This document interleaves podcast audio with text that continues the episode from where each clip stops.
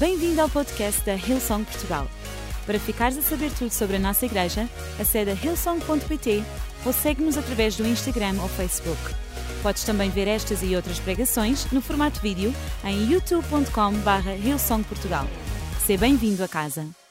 Vamos lá, Gênesis, Gênesis 1. Hoje vamos ler a Bíblia toda. Quantas horas é que vocês têm? Nunca digam isso a um pregador, porque a probabilidade é que de repente haja uma leitura. Enfim, hoje a palavra chama-se a forma de começar. A forma de começar. Vamos ler todo o capítulo 1 do, do livro de Gênesis. Estão prontos? Vai aparecer atrás de mim. Vamos ver se lemos o capítulo todo. Já vejo. No princípio, criou Deus os céus e a terra. Eu sei que esta é daquelas histórias que já todos, muitos que vão, que nunca foram, que vão de vez em quando só, que só vêm à igreja no Natal e na Páscoa, conhecem a história. Mas vou-vos pedir que ponham aquilo que normalmente dizem os chamados olhos de ver. Ler a história, ler o relato com olhos de ver. Vamos lê-los com olhos atentos, porque às vezes nos textos e nas histórias que nós conhecemos há pormenores que nós nunca identificamos. Eu acredito que hoje isso vai acontecer. No princípio criou Deus os céus e a terra, e a terra, e a terra era sem forma e vazia, e havia trevas sobre a face do abismo, e o Espírito de Deus se movia sobre a face das águas. E disse Deus: haja luz, e houve luz. E viu Deus que era boa a luz, e fez Deus a separação entre luz e trevas, chamando à luz dia e às trevas noite. E foi a tarde e a manhã do dia primeiro.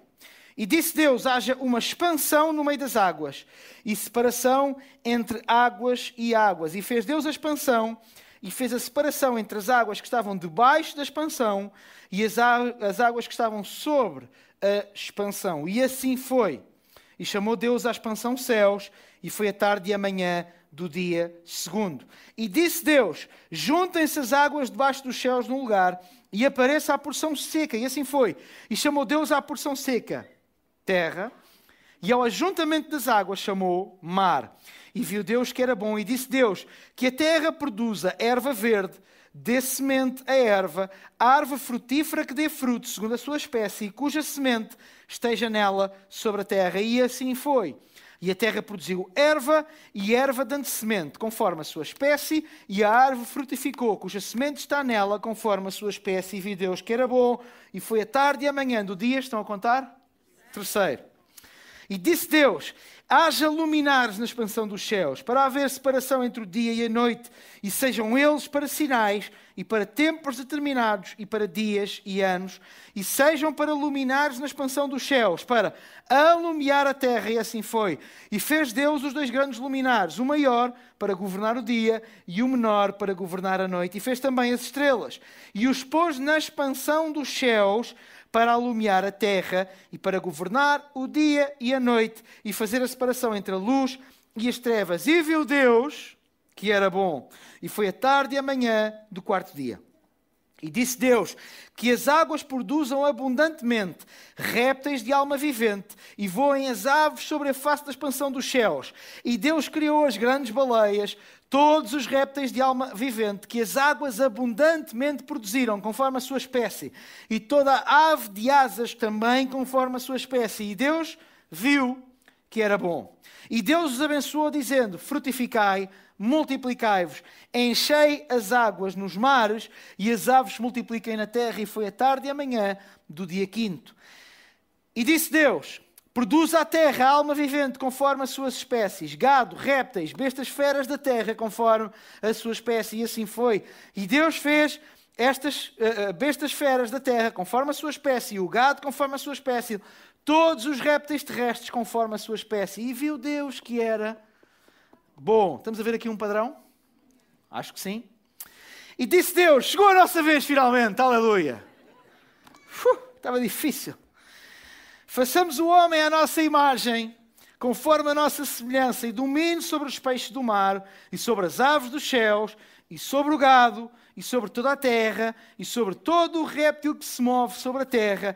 E criou Deus o homem à sua imagem. À imagem de Deus os criou, homem e mulher, macho e fêmea os criou. E Deus abençoou, abençoou-os e lhes disse: Frutificai, multiplicai-vos, enchei a terra e sujeitai-a, e dominai sobre os peixes do mar, as aves dos céus e todo o animal que se move sobre a terra. E disse Deus que vos tenho dado toda a erva que dá semente e que está sobre a face de toda a terra, e toda a árvore em que há fruto de árvore toda árvore em que há fruto de árvore que dá semente, ser-vos-ão para mantimento, e todos os animais da terra, e todas as árvores dos céus, e todos os répteis da terra, em que a alma viver, vivente, desculpem, toda a erva verde lhes será para mantimento. E assim foi. Termina o versículo, capítulo 1, dizendo que Deus viu tudo quanto tinha feito, e eis que era muito bom. E foi a tarde e a manhã do sexto dia. Amém? Senhor, que esta palavra possa fazer efeito nos nossos corações incluído o pregador, em nome de Jesus. Amém. Nós temos uma relação muito interessante com o começo, os começos. Aliás, nós achamos, regra geral, que começamos menos vezes do que na verdade começamos. Nós começamos muita coisa na vida. Nós temos muitas fases em que voltamos a começar. Voltamos às vezes do zero, do, da estaca zero.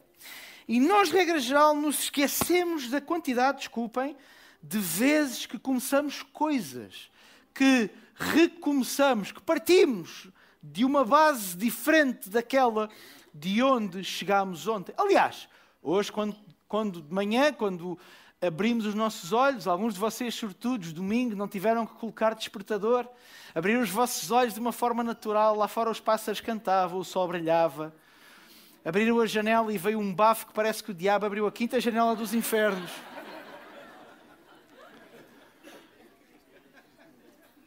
Mal... uh, ia contar, mas acho que eles não estão. Vocês, posso contar uma anedota? Um, um dia, um senhor que morava no Alentejo. Vocês conhecem o Alentejo? O Alentejo é, é a região interior-sul de Portugal. É muito quente, digamos assim. Um senhor que morava no Alentejo e que era má pessoa morreu e foi para o inferno. É uma piada sobre salvação, é verdade. E ele chegou ao inferno, e claro, vocês sabem os mil sofrimentos do inferno, um deles é o calor. E o diabo olhou para ele e, sabem, no, no, no Alentejo há aqueles casacos, as samarras, muito quentes, com pelo a sair. E o senhor tinha morrido e por alguma razão tinha levado a sua samarra. E o, e o, e o, e o diabo olhou para ele, viu com a samarra e ele não tirava a samarra, um calor, era o um inferno, e ele não tirava a samarra. E então ele deu ordem lá ao seu, ao seu assistente e disse assim: vai, vai lá aumentar a temperatura porque aquele ainda não está a sofrer o suficiente. E o gajo foi e aumentou ainda mais a temperatura e o alentejano nada, não tirava a samarra. Impecável, nem uma gota de suor saía da testa. E o diabo voltou a chamar o assistente e disse: pá, põe mais carvão, mais, mais, mais quente ainda, que eu, mais quente ainda, eu quero ainda mais quente. Eu não sei se a malta de Beja me está a ver, se estiverem a ver, isto pode ser para vocês em Beja. Essa terra lindíssima. E nisto, não havia maneira, eu, eles aumentaram a temperatura do inferno uma série de vezes e o homem não, o não tirava a samarra. E de repente, quando já até os anjos estavam a começar a queimar os anjos caídos, os do mal, não é? O próprio diabo já estava a ter dificuldades em respirar. É que o alentejano diz assim: Poxa, se está este calor aqui, eu imagino no Alentejo.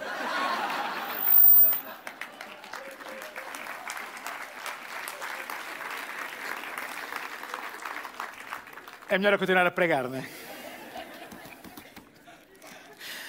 Dizia-vos eu voltando às coisas espirituais, que nós temos de facto uma. Começamos muitas vezes, e começamos por várias razões. Às vezes começamos porque as circunstâncias nos obrigam a isso. As circunstâncias nos obrigam a recomeçar. Às vezes começamos porque nós próprios tomamos uma má decisão. E de repente nós nos vimos numa situação em que vou ter que começar de novo porque errei. Mas às vezes até começamos porque somos seres humanos e alguns de nós precisam de desafios. Precisam de alguma coisa nova, alguma coisa fresca. E muitas vezes voltamos a começar. Aliás, uma das orações que eram mais recorrentes dos cristãos é, aliás, cantámos isso há bocadinho, é um novo vento, alguma coisa nova, alguma coisa de novo acontecer na nossa vida. E eu não sei, aliás, e se alguém vos disser, eu sei que há muitas uh, ideias teológicas e muitas interpretações, muitas delas extraordinárias, mas a verdade é que nós não sabemos bem, em Gênesis 1, nós não conseguimos ter um fundo de 100% de certeza do que é que é literal e do que é que é figurado, do que é que é exatamente aquilo ou do que é que tem uma história figurada, porque é comum na Bíblia, a Bíblia utiliza isso, não tem mal nenhum, o que eu estou a dizer, não tem mal nenhum, e nós olhamos e retiramos às vezes coisas de uma forma literal que podem até ser figuradas. E a verdade é que não olhando, e, e se calhar olhando dizer assim, mas isto aconteceu mesmo assim, foi mesmo assim, o que nós podemos fazer é, nós podemos tirar os princípios. Porque este, este é o momento em que Deus criou o mundo em que Deus começou do nada. E portanto, nós podemos olhar para aqui e retirar os nossos princípios para começar, para recomeçar, para um novo vento, para alguma coisa nova. E é isso que eu quero fazer hoje com todos vocês, aqui no auditório e aí em casa. Sabem, para já precisamos de olhar para Gênesis e para o relato da criação não a começar no versículo 3, que é o que fazemos sempre. Porque a maior parte das vezes nós pensamos que a criação começou no momento em que Deus disse: haja luz. Ora, a minha Bíblia e a tua não diz isso. A Bíblia diz que no princípio, versículo 1, Deus criou os céus e a terra. E no versículo 2 diz o quê? Que a terra que Deus tinha criado era sem forma e vazia. Estou a dizer uma mentira? É o que está lá escrito. Na versão o livro até diz muito interessantemente, porque utiliza um artigo exatamente para nos lembrar que é a terra, que é, no princípio Deus criou o céu e a terra, e esta, a terra, era de início um caos, e como uma massa amorfa, com o Espírito de Deus planando sobre os vapores que enchiam as águas. Ou seja, a criação não começou quando Deus disse haja luz. A criação começou quando Deus criou os céus e a terra, que era uma massa caótica e amorfa, sem vida. E o primeiro princípio que eu te quero dizer hoje sobre a nossa forma de começar é nós precisamos de fazer as pazes com o caos. O caos pode muito bem ser, como em Gênesis, uma criação de Deus. Nós às vezes pensamos, Gênesis 1, Deus criou ordem. Já vamos falar sobre isso. Mas a primeira coisa que Deus criou foi o caos. A terra sem forma e vazia. E nós precisamos na nossa vida de entender, lá está, de fazer as pazes com o facto de que há momentos em que a nossa vida, o nosso caminho, também ele muitas vezes mais se assemelha a um caos do que a uma ordem. Mais se assemelha a uma massa sem forma do que a uma coisa muito bonita. Aliás, talvez a analogia mais vezes utilizada para falar da obra de Deus em nós é a analogia do barro e do oleiro. E a peça, quando sai das mãos do oleiro, sai feita. Mas como é que ela vai quando vai para as mãos do oleiro? É o quê? É uma massa sem forma. É uma massa vazia de significado. Não tem significado algum, é um pedaço não tem até valor algum. E eu, eu creio que nós precisamos de entender que o facto de nós passarmos no caos não significa que Deus não esteja. Aliás, a Bíblia diz no versículo 2 que, apesar da terra não ter forma, apesar da terra ser vazia, quem é que habitava? O, seu, o Espírito de Deus habitava e pairava sobre essa forma. E eu quero dizer isto: não importa o caos em que tu possas estar, não importa a circunstância em que tu possas estar, a verdade é que, um, isso pode muito bem fazer parte do plano de Deus, daquilo que Ele está e quer criar em ti. Dois, caos não significa que o Espírito de Deus não esteja lá, está. O Espírito de Deus também está no caos. Como o relato da criação nos ensina que no meio da terra, de uma massa amorfa, sem sentido, como dizemos em português de Portugal, sem ponta, por onde se lhe pegue, o Espírito de Deus pairava, estava ali, naquele lugar.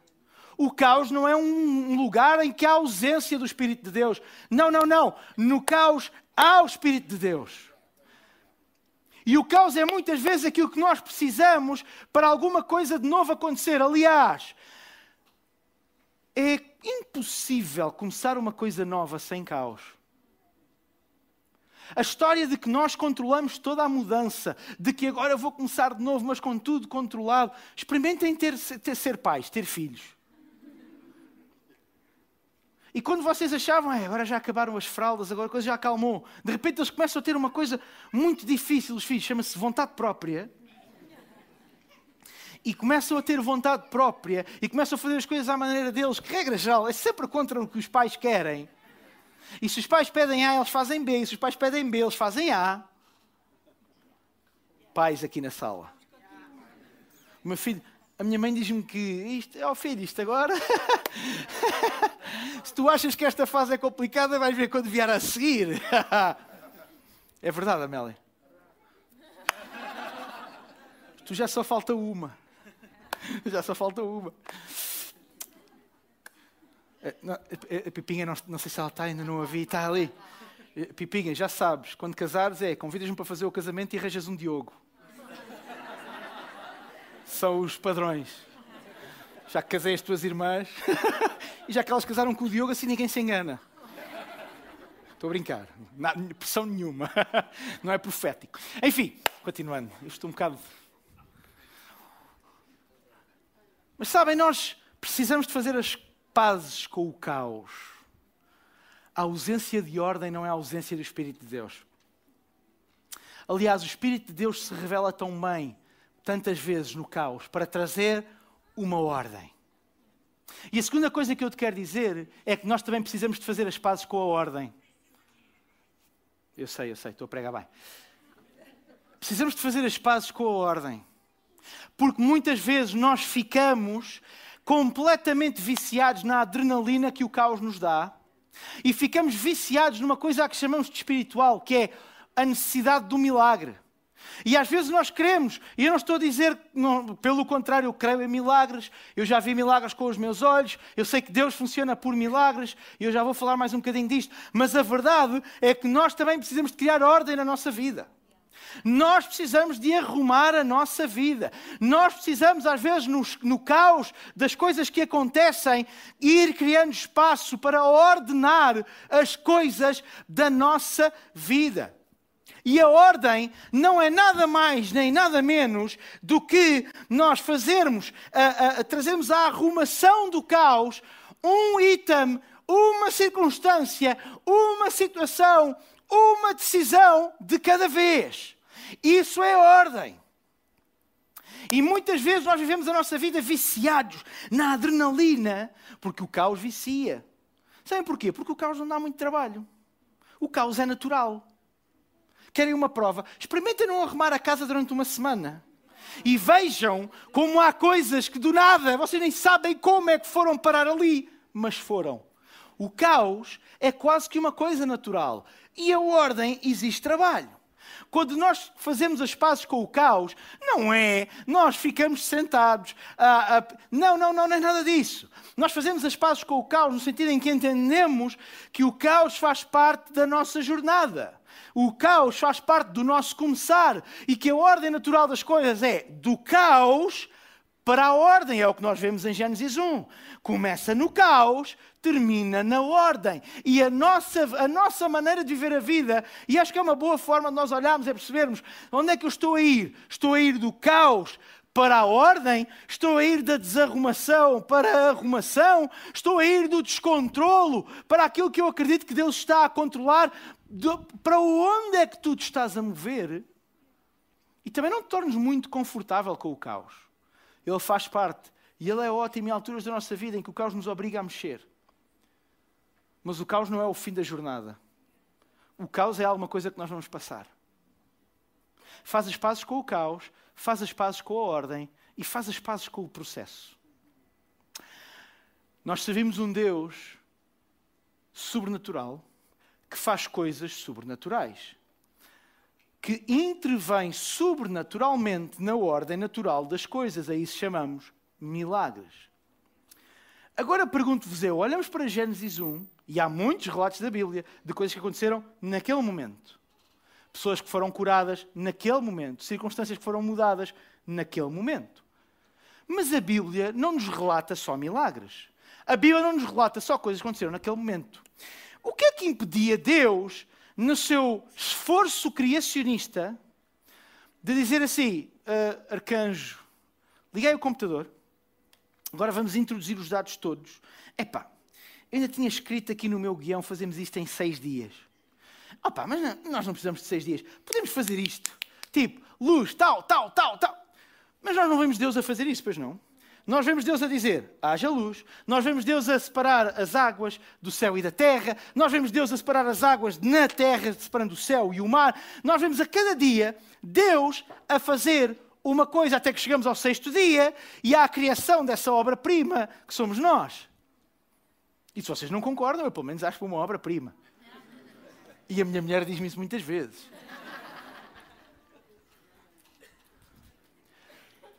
Deus faz muitas vezes, aliás, Deus faz a maioria das vezes as coisas pelo processo. Deus traz-te do caos para a ordem, da mesma maneira que Ele trouxe o mundo do caos para a ordem. Ele começa por arrumar uma coisa de cada vez. Mas na nossa impaciência humana, nós queremos tudo feito na hora. E o qual é o problema? É que tudo feito na hora, não há tempo para moldar o nosso caráter. No tudo feito na hora, não há tempo para mudarmos a nossa vida. No tudo feito na hora, muitas vezes, nós nem sequer temos tempo para acamar e para tornar uh, uh, sólido aquilo que nós decidimos, aquilo que nós começamos. E quando Deus trabalha no meio de um processo e primeiro diz agora isto, e agora no segundo dia vamos àquilo, e agora no terceiro dia, e os dias aqui não são literais, agora no quarto dia, agora no quinto dia, agora nesta época da tua vida, agora vamos reconstruir. Ele está-te a preparar para aquilo que Ele quer, onde um dia tu chegues. Eu hoje olho para trás, no alto, eu sei que isto vai chocar muita gente, no alto dos meus 38 anos, é verdade. É possível ter 38 anos e ter este ar extraordinário.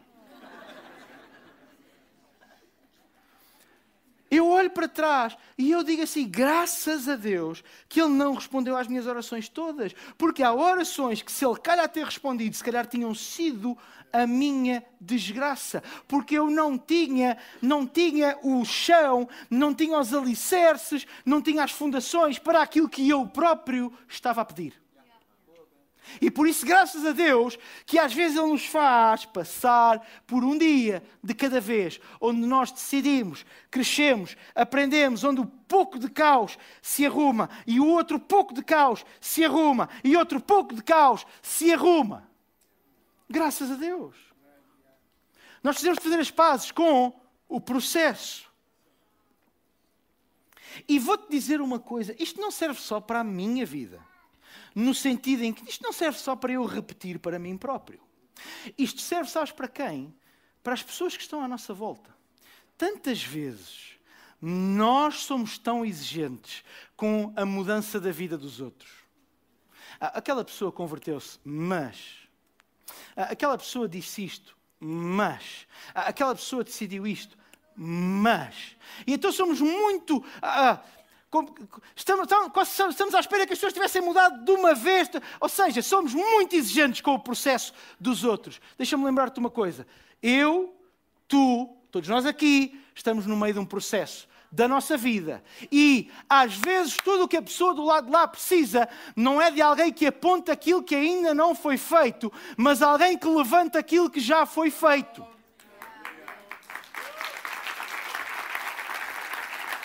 E que reconheça que estamos todos num processo, estamos todos numa jornada. Estamos todos a caminhar para algum lado. Não somos produtos acabados. E muitas vezes a diferença entre alguém ao nosso lado, chegar ou não chegar, são as palavras que ouve ou não ouve do lado de cá. E nós precisamos de ser todos um bocadinho mais misericordiosos uns com os outros. Percebendo que tu estás num processo. Olha, ainda bem aquilo que Deus já fez em ti, porque tu estás num processo, porque eu também estou num processo, porque eu também tenho reações das quais me envergonho. Não é não ter orgulho, é tenho reações das quais me envergonho. Eu digo coisas também das quais me envergonho. Eu penso coisas das quais me envergonho, porque eu estou num processo. E tu também. E eu não sou ninguém para achar que o teu processo tem que ser mais rápido ou mais lento ou mais assim, ou mais desta maneira. É o teu processo. É claro que eu estou cá para te ajudar. É claro que eu estou cá para te levantar. Mas que nós possamos abrir a boca não para dizer mal do, que os outros, do, do, processo dos outros, mas para apontar aquilo que os outros já fizeram e aquilo até onde Deus já os trouxe. Temos fazer espaços com o processo, o nosso e os dos outros. Em quarto lugar, Aqui sim o, o versículo 3. Haja luz. Eu acho que nós precisamos de aprender que para começar a arrumar o caos, nós precisamos de luz. É a primeira coisa que nós precisamos. É a primeira coisa que nós precisamos. Precisamos de luz. E o que é que é luz, espiritualmente falando? O Salmo 119, que o vamos ler todo agora. Só para viver assustados. É o maior capítulo da Bíblia. No maior livro da Bíblia, provavelmente. Salmo 119, 105, se não estou em erro, diz: Lâmpada, luz para os meus pés, desculpem, lâmpada para os meus pés é o teu caminho. Está ali atrás. Lâmpada para os meus pés é a tua palavra, desculpem, luz para o meu caminho. Estás a ver, Diogo? A gente, tem, a gente esquece todos. Já agora, estás aí a zelar pela segurança de todos. Saís três minutos, vires falar da oferta, para a seguir voltares e zelares outra vez pela segurança de todos, meu querido amigo, isso é um coração extraordinário.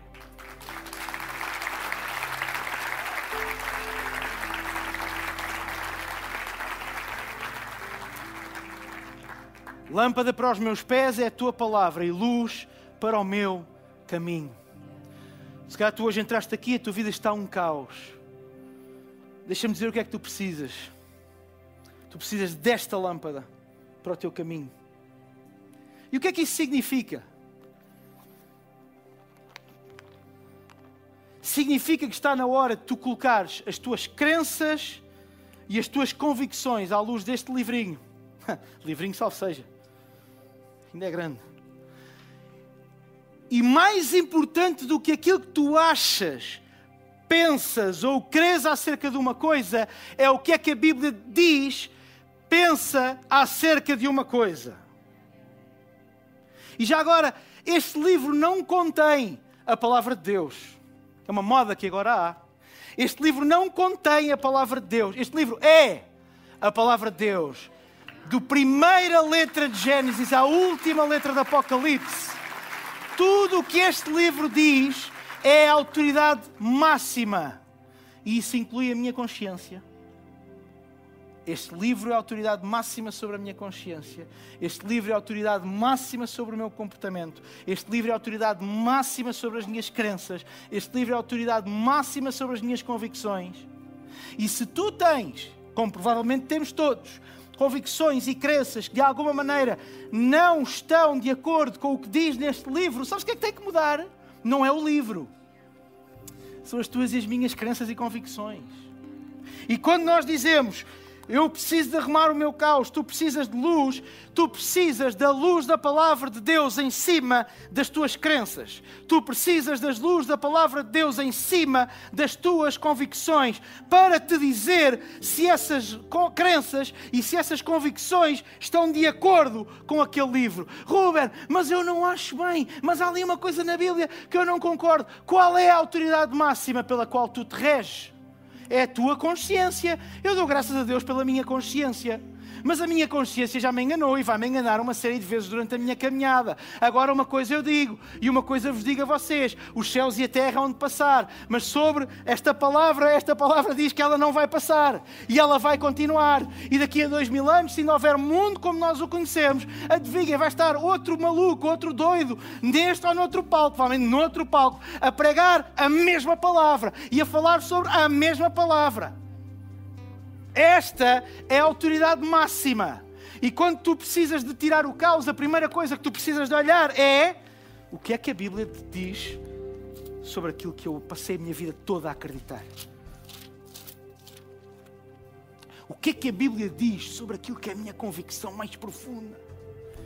E vou-vos dizer, muitos de nós tropeçamos nisto. Porque encontramos coisas na palavra de Deus que às vezes vão ao contrário das nossas convicções profundas. E eu pergunto: qual é a tua autoridade máxima? E se não quiseres ter a Bíblia como autoridade máxima, estás no teu direito. Estás a fazer a tua escolha. Mas tu queres viver uma vida debaixo da graça, da bondade e do poder de Deus, então se tu queres tornar o caos em ordem divino, tu só tens uma opção: é colocar luz na tua vida. E isso significa trazer a luz da palavra de Deus, trazer o esclarecimento da palavra de Deus sobre aquilo que tu crês. Em último lugar, há uma frase que Deus repete até a exaustão, entre aspas, desta criação.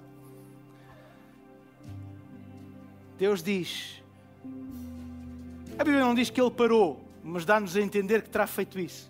Como que aquele momento em que nós terminamos uma obra, olhamos, damos dois passos atrás para ver com mais e Deus disse todos os dias que ele viu que era bom. Até ao sexto dia, em que disse que ele viu que era muito bom. Porquê? Porque era o final do trabalho. Eu, honestamente, este ponto para mim é um bocado emocional e, e, e enfim. Quantas vezes na nossa cabeça é que nós olhamos para aquilo que nós fizemos, fazemos e dizemos: é bom. Eu vou-vos confessar aquilo que me levou à falência da minha saúde mental. Foi durante anos ouvir uma voz que dizia exatamente o contrário. Não chega, não é suficiente, não foi bom, não foi bom o suficiente podias ter feito mais. Anos, anos, anos, até que houve um dia que quebrou. E eu sei que ninguém aqui é um produto finalizado. Só o seremos na eternidade. Mas eu pergunto: qual é a voz que tu ouves na tua mente?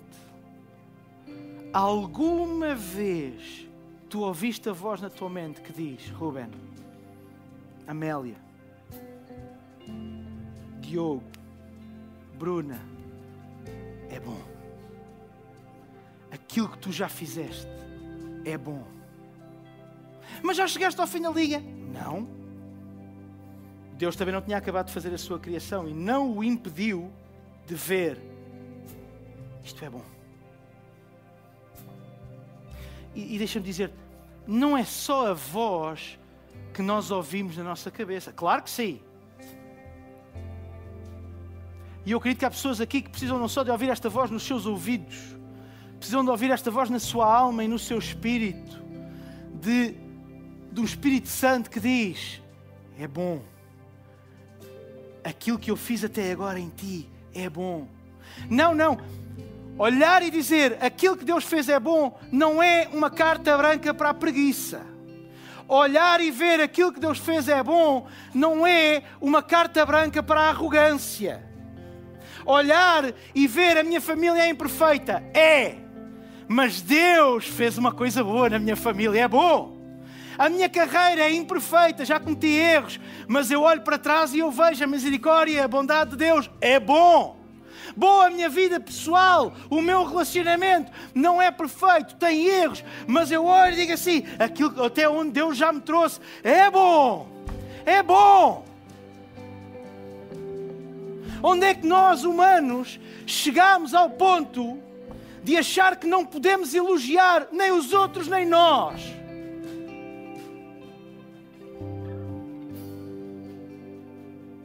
Quando temos um Deus que sempre que deu um passo em direção à ordem, olhou para aquilo que fez e disse: É bom. Isto é bom. Não é o fim da obra. Não tem que chegar ao fim da obra para dizer que é muito bom. Tu podes ir no meio do caminho, tu podes ir uh, no meio das tuas decisões, no meio às vezes das tuas dificuldades e olhar para ti mesmo e ganhar uma força sobrenatural só pelo facto de dizeres: Eu vejo o que Deus já fez em mim e adivinha, é bom. Ah, mas tu és imperfeito, mas aquilo que Ele já fez em mim é bom. Ah, mas tu ainda não chegaste. Mas aquilo que Ele já fez em mim é bom. E vou dizer para ti: aquilo que Deus já fez em ti é bom. Tu podes estar no fundo, tu podes estar no meio do caos, não saber sequer por onde começar. Começa por colocar a luz da palavra de Deus. E sabe o que é que a Bíblia diz? Diz que Deus, só do facto de ter acendido a luz, a Bíblia diz que Deus disse que a luz era boa. Foi logo, haja luz, é bom. Répteis, é bom. Céus e terra, é bom. E nós temos que começar a aprender a viver isso connosco mesmos e a calar as vozes que dizem: não chega, não presta, não vai. É bom, é bom.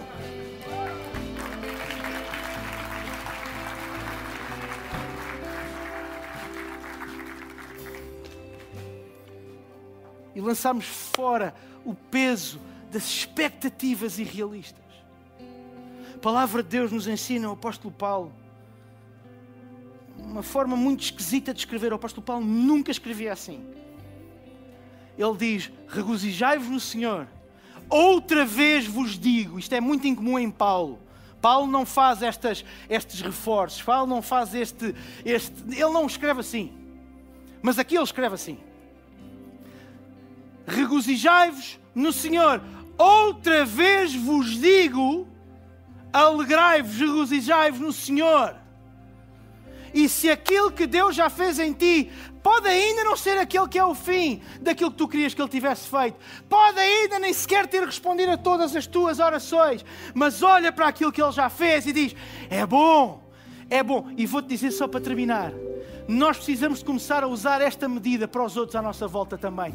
Porque a nossa língua se abre muito rapidamente para dizer aos outros que não chega, que não é suficiente. Mais, pior ainda, é que às vezes ainda temos a coragem e a hombridade de dizer cara a cara, mas muitas vezes, vá lá, vocês estão comigo, eu sei que vocês são iguais, somos todos humanos. Muitas vezes nem temos a coragem de dizer cara a cara, dizemos aos outros: tu já viste, epá, olha aquilo, não, olha, olha o que ele está a fazer. E nós precisamos de começar a dizer: Olha, eu sei que tu ainda não chegaste, eu sei que podes não ter feito tudo aquilo, eu sei que ainda não abandonaste tudo aquilo que tu queres abandonar, mas eu quero que tu saibas que aquilo que Deus já tem feito na tua vida é bom e que eu estou contigo. Não é, eu volto a dizer, isto não é uma carta para dizer eu sou assim, eu nasci assim e eu vou ser sempre assim. Não, mas é uma forma de nós dizermos à nossa alma e ao nosso espírito que sim, é bom. Que mesmo que eu não tenha ainda chegado ao fim da corrida, mesmo que eu ainda não tenha alcançado, como diz o apóstolo Paulo, eu prossigo para o meu alvo. E a corrida e a carreira é boa. E eu estou no meu caminho. E se tu já lá chegaste, graças a Deus por ti, eu estou no meu caminho. E se eu já cheguei e tu ainda não, graças a Deus porque tu estás no teu caminho. Anda e começamos a ver que aquilo que Deus já fez é bom, mesmo no meio do caos, mesmo no meio das circunstâncias adversas, ver que aquilo que Ele já fez é bom.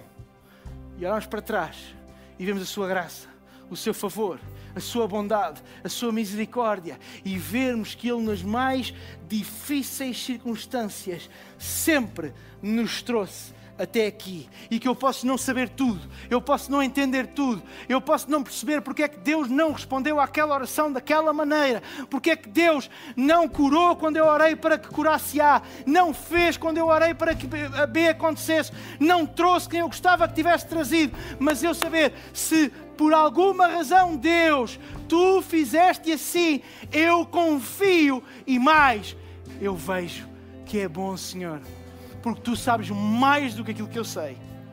Tu sabes coisas que eu não sei. Tu conheces o tempo de uma forma que eu não conheço. E eu posso dizer: Senhor, se tu fizeste dessa maneira, é porque é bom. É porque é bom.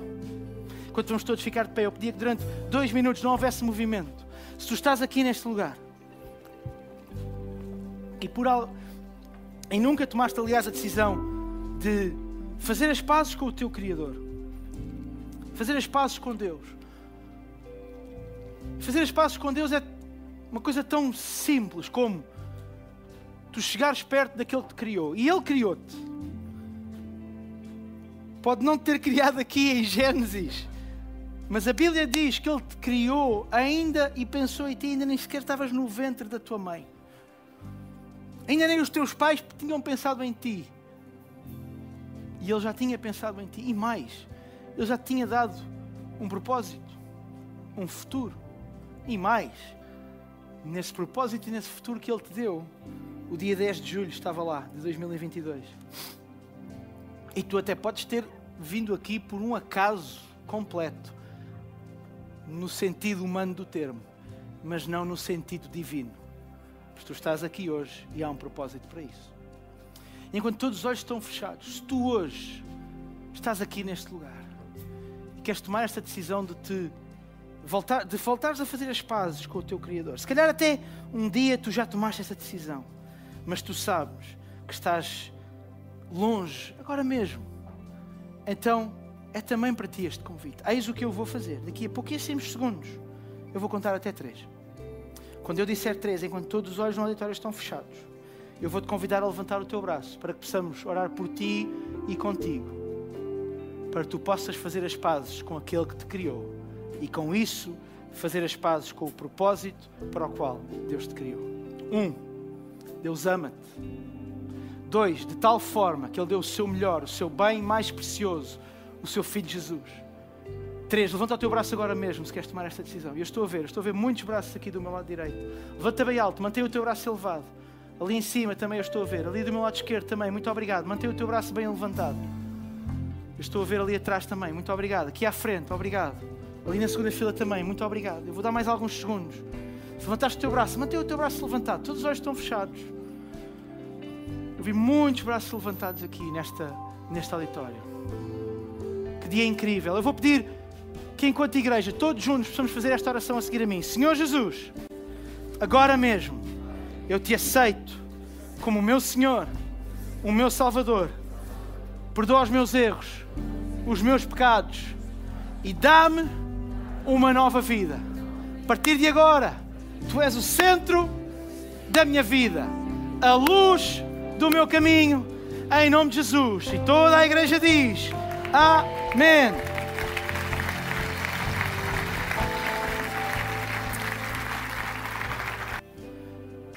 Esperamos que a mensagem de hoje te tenha inspirado e encorajado. Se tomaste a decisão de seguir Jesus pela primeira vez, acede a hillsong.pt Jesus para dar o teu próximo passo. Lembramos que podes seguir-nos no Facebook e Instagram para saber tudo o que se passa na vida da nossa igreja. O melhor ainda está por vir.